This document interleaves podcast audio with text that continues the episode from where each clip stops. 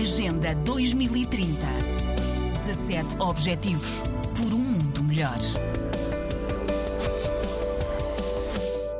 O envolvimento das mulheres no processo de pacificação do país está em debate na cidade da Beira, numa reunião de dois dias e promovida pelo Instituto para a Democracia Multipartidária uma organização da sociedade civil que, segundo o seu diretor Hermenegildo Munjovo, as mulheres estão à margem dos processos em curso e é caso disso o DDR. Existem inúmeros obstáculos que contribuem para a fraca presença das mulheres nesses processos que começam desde os fatores socioculturais, históricos e até políticos.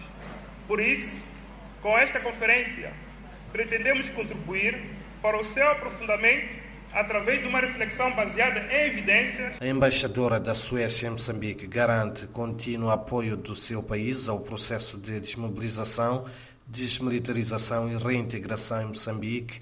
Mete Sunergan considera que mais precisa ser feito para o bem-estar das mulheres. O governo de Moçambique, juntamente com os parceiros, deve aumentar a visibilidade, influência e participação das mulheres no processo de DDR, reforçar a proteção das mulheres e raparigas contra a violência durante e após os conflitos. Os participantes da conferência de dois dias defendem, por outro lado, o reforço de ações para minorar o sofrimento das mulheres.